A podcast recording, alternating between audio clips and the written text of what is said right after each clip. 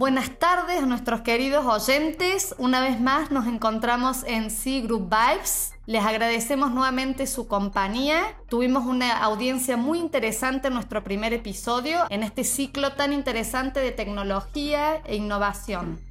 Aquí me encuentro con mi colega Mauricio Bello. Así es, eh, por acá estoy acompañado de Laura Ortega. La conversa que se da con ella es increíble, así que es un espacio menos grato para mí y espero que también lo sea para ustedes. Hoy, bueno, vamos a tocar temas eh, de tendencia o de actualidad.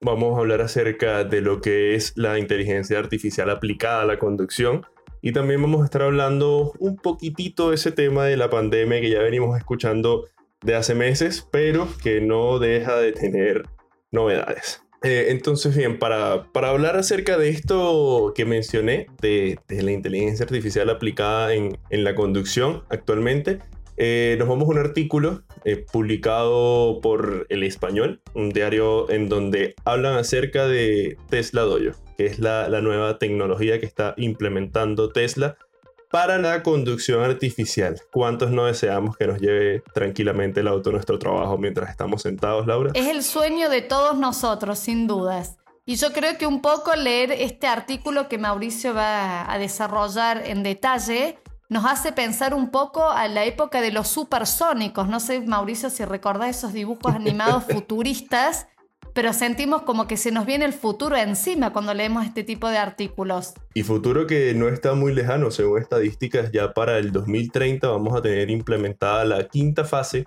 de lo que es la conducción artificial. Ojo, son estadísticas eh, y son, digamos, predicciones que no están completamente aseguradas, pero por el avance que se lleva hasta el momento es más o menos la fecha en la que, en la que se estima eso.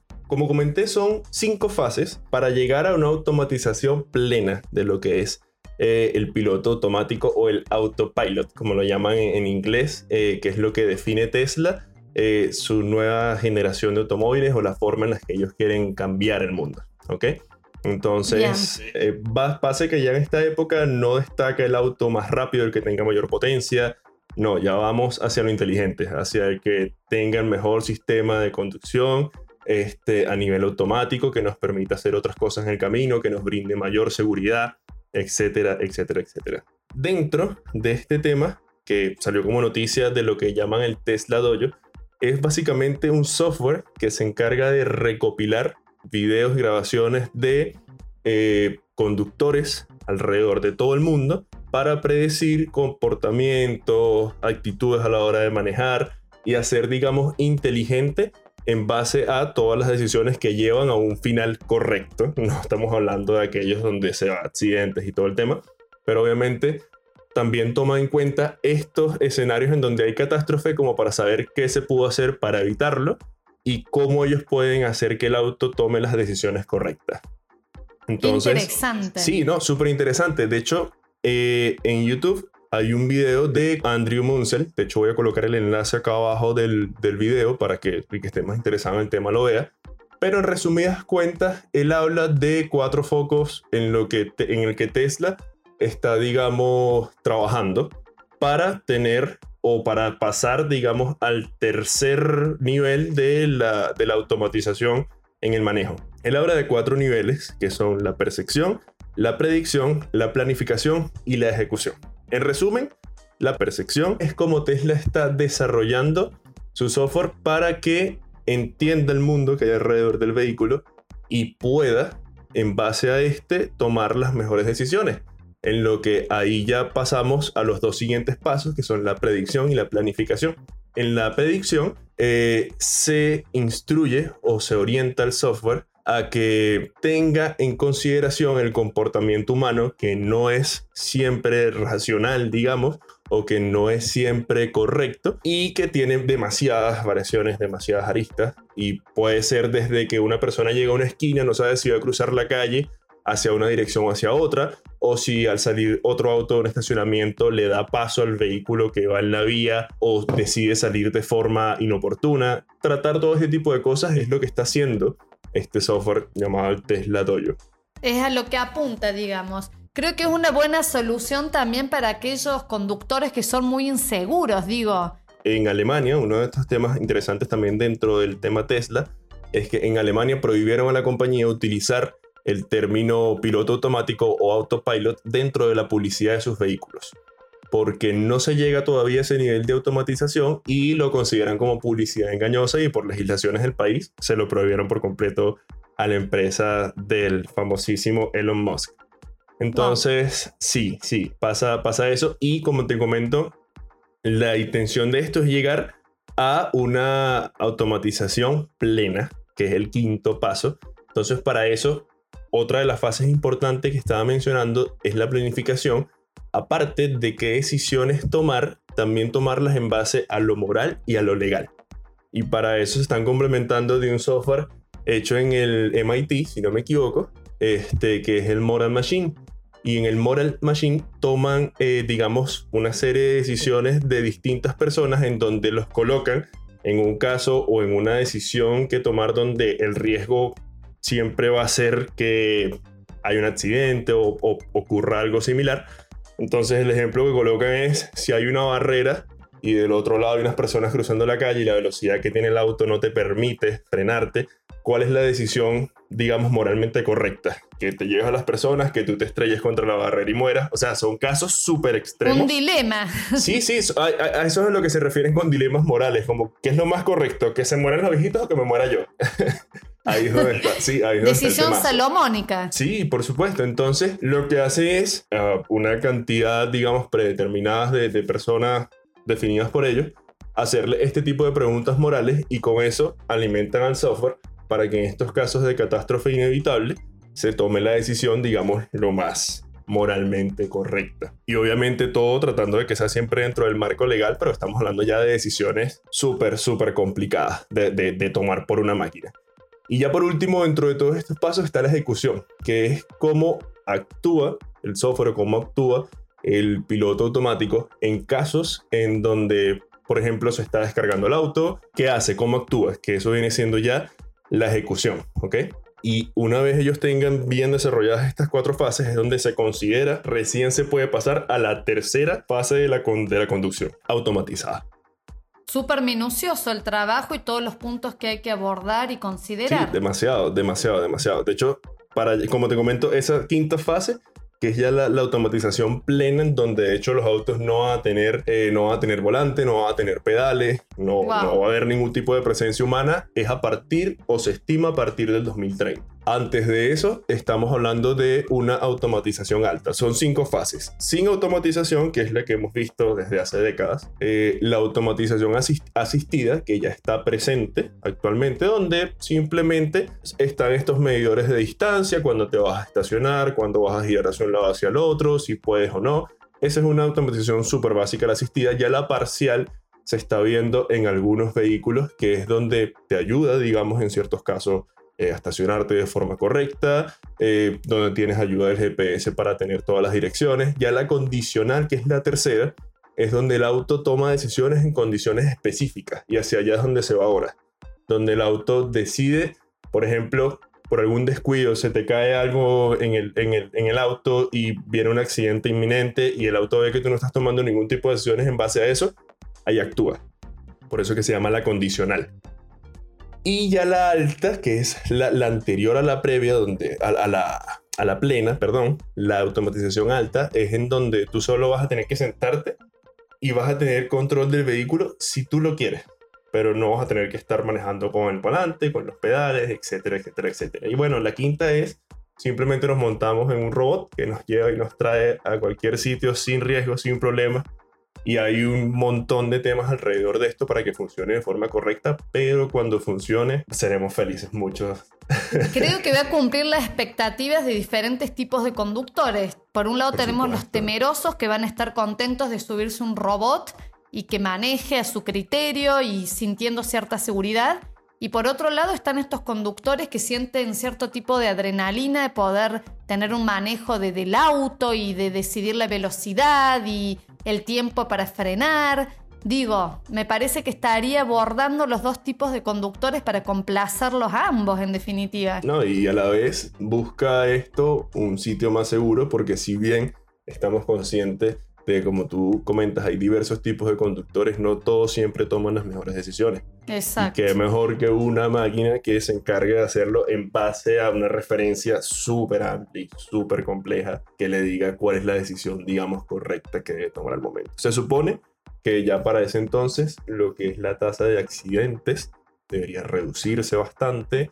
Este, obviamente igual eh, el tema de, lo, de lo que llaman acá en Chile los tacos, el tráfico excesivo, porque obviamente hay una decisión previa del auto en qué canal mantenerse, dónde no hacer cambios de canales y todo este tipo de factores, como te comento, humanos, que son muy impredecibles y que hacen actualmente la conducción o, o las carreteras un sitio excesivamente inseguro.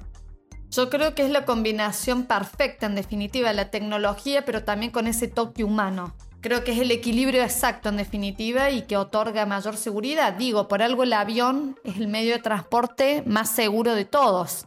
Es una combinación perfecta de un software más la manipulación humana con la criticidad que tiene un humano, pero también mitigando los errores que puede cometer el ser humano dentro, digamos, de, de planear esta nave. Totalmente. Y bueno, hablando de la participación del ser humano con la tecnología y ya volviendo a nuestra realidad, que es el motivo por el cual estamos todos en casa, hablamos de ese segundo tema que mencionamos al principio, es eh, ya, digamos, información un poco más precisa acerca de el desarrollo de la vacuna. Vaya tema, Mauricio, que has traído colación. Así es, creo que todo el mundo está en la mira de esta vacuna, esta bendita vacuna que todos esperamos con enormes ansias para que volvamos a, normalizar un poco la, la vida en definitiva.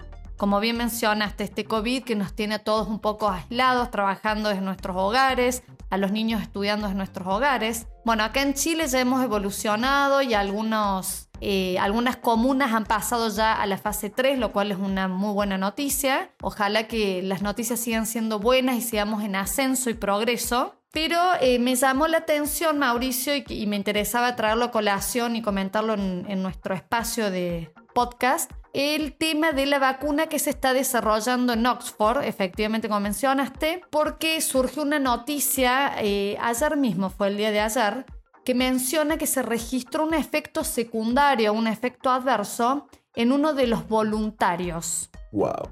Ya, pero estamos hablando de, de un tema adverso en base a los mismos síntomas del coronavirus o estamos hablando de algo mucho peor?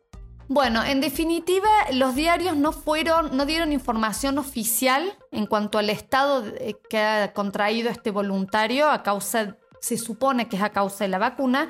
No hay como detalles muy específicos, pero hablan de un cuadro más agravado, no una simple fiebre y dolor muscular o malestar generalizado, sino un estado más grave que requirió de hospitalización sin entrar en detalles porque oficialmente no se conocen los detalles. De la misma manera se está especulando que el estado de esta persona tiene consecuencias de la vacuna que ha recibido, pero tampoco está establecido al 100%. Como consecuencia, ¿qué ha sucedido?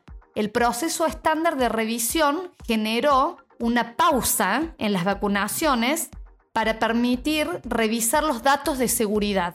Lo cual yo, ¿por qué traigo a colación esta información? Lejos de parecerme catastrófica, yo creo que esta noticia no, no debe generar un estado de alarma, sino yo creo que sirve para afianzar la seriedad con la que se está tratando el proceso de revisión y el seguimiento o el monitoreo de los voluntarios. Entonces. No, es algo, no, es algo, tan relajado como decir, ah, ya tengo la vacuna, se la puse a mi hija, como hizo algún político. Exactamente, más allá de las presiones políticas que pueden estar recibiendo las empresas farmacéuticas, en este caso en particular es AstraZeneca quien, digamos, ha salido a hablar porque es, sale de esta misma empresa farmacéutica global que tiene sede en Londres, en el Reino Unido, y lo que ha mencionado eh, AstraZeneca justamente es la seriedad con la que están tomando todo este proceso de revisión y de monitoreo de voluntarios, motivo por el cual han asegurado que el día que salga la vacuna al mercado, esta vacuna va a ser 100% segura y va a mitigar y va a, en algún punto aplanar la pandemia que estamos viviendo es que hay que tomar actualmente. demasiados factores como para decir que una, que una vacuna es completamente segura. O sea, Absolutamente. Hay muchos grupos de riesgo, personas con condiciones diferentes, no se sabe cómo afecta, por ejemplo, a las personas asmáticas, cómo afecta a las personas con diabetes. Cómo, o sea, tienen que probar en diversos grupos de riesgo y obviamente eso no es una prueba que se hace en cuestión de meses. Llevamos, al menos acá en Chile, una cuarentena de más de siete meses. si no me Es equivoco increíble. sí, aproximada y en el mundo estamos hablando de que a finales del 2019, principios del 2020, que se declaró eh, que había un virus potencialmente peligroso que luego sería ya nombrado como pandemia.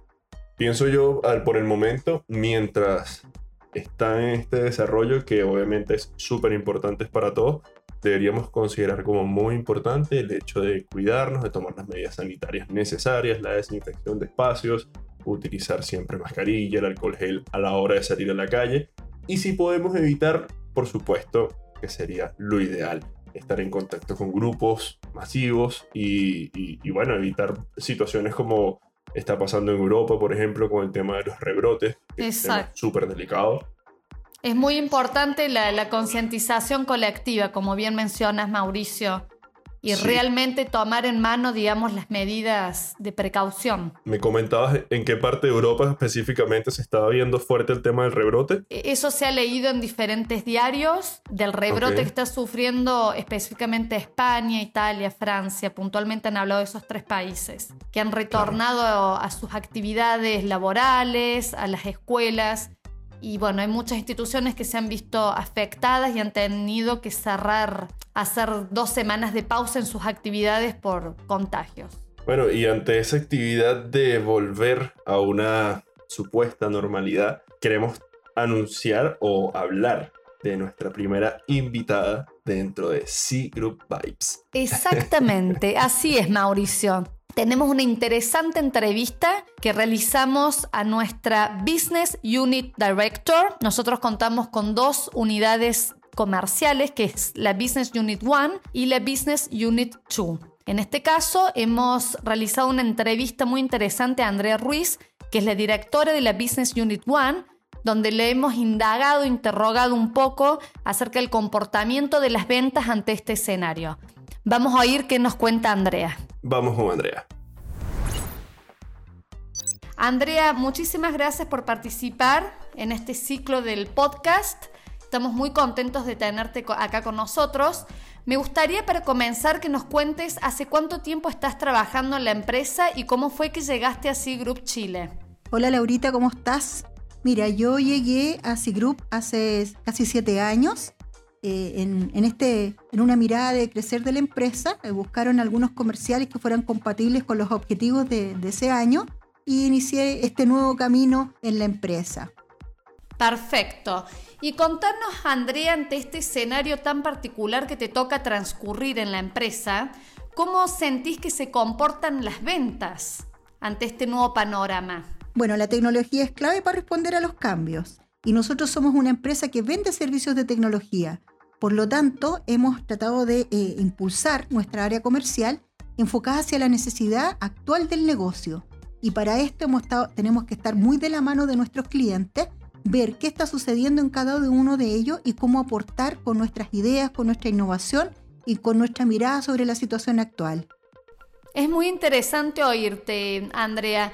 ¿Y has notado que las oportunidades siguen siendo las mismas o surgen nuevas oportunidades? Mira, por un lado, eh, la situación actual, sobre todo en el área de banca, los ha impulsado a llevar nuevos proyectos normativos. Entonces, eso hace que se haya logrado apertura de nuevos proyectos, muchas incidencias en el área de tecnología, eso hace un impulso mayor a las empresas a conocer temas de innovación, de ciberseguridad, y en eso, empresas como nosotros, como C-Group, somos muy importantes para impulsar estos negocios y potenciar las áreas de tecnología en nuestros clientes. Por lo tanto, hay estrategias nuevas. Estamos innovando, estamos acompañando estos procesos y por supuesto creando eh, nuestra participación desde un punto de vista de cómo crecer en conjunto y cómo abarcar estos nuevos retos. Perfecto, entonces podemos decir que en este caso en particular la crisis ha traído nuevas oportunidades, lo cual es positivo. Y respecto a tus equipos de trabajo, contame un poco qué equipo manejas, cómo está compuesto, de cuántas personas y cómo es el grado de compromiso de este equipo comercial ante esta nueva dinámica de trabajo tan digitalizada. Mira, ese es un punto bastante importante. Se dice que si nosotros estamos en estos momentos en un proceso de fortalecer las áreas comerciales, estamos pensando en el mañana, en cómo atender el mañana y esto nos da un valor agregado y un paso adelante. Nuestros equipos hoy día están en formación. Estamos innovando desde, con algunas miradas desde Casa Matriz y estamos evolucionando en el área comercial. Estamos creciendo. Actualmente tenemos cuatro comerciales en mi área y un asistente y estamos progresando y trayendo nuevos profesionales desde Casa Matriz. Perfecto, o sea, hay una ampliación del área para conjugar diferentes expertise y diferentes visiones y complementar, digamos, y fortalecer al equipo de trabajo comercial en definitiva. C-Group se encuentra en un momento en que tiene que dar un paso más, abarcar nuevos mercados y traer nuevos clientes potentes. Nosotros estamos presentes casi en el 50% de la banca y los seguros, pero queremos crecer más. Estamos hoy día en un momento en conjunto con la gerencia general estamos mirando nuevas industrias. Por lo tanto, necesitamos comerciales preparados para atender estas nuevas industrias. Y en eso estamos invirtiendo hoy. Perfecto, muy visionario el equipo comercial. Te agradezco muchísimo tu participación y bueno, los acompañamos en este nuevo reto y desafío que los está llevando a un crecimiento importante y que se puede palpar desde la empresa. Así que también les acercamos nuestras felicitaciones. Muchas gracias Laura y espero que eh, mucha gente pueda escuchar este podcast y invitarlos a todos a conocer nuestra marca, que nos busquen en las redes y que participen activamente. Muchas gracias Andrea. Con esa excelente participación de nuestra directora comercial, eh, tenemos una mirada un poco más amplia de cómo se ha comportado nuestra empresa ante esta pandemia. Mil gracias a todas las personas que llegaron hasta este minuto del podcast. Eh, de verdad, valoramos muchísimo, muchísimo su tiempo. Exactamente, desde acá les enviamos las mejores vibras y les deseamos que tengan una felicísima tarde y les agradecemos nuevamente la compañía de siempre.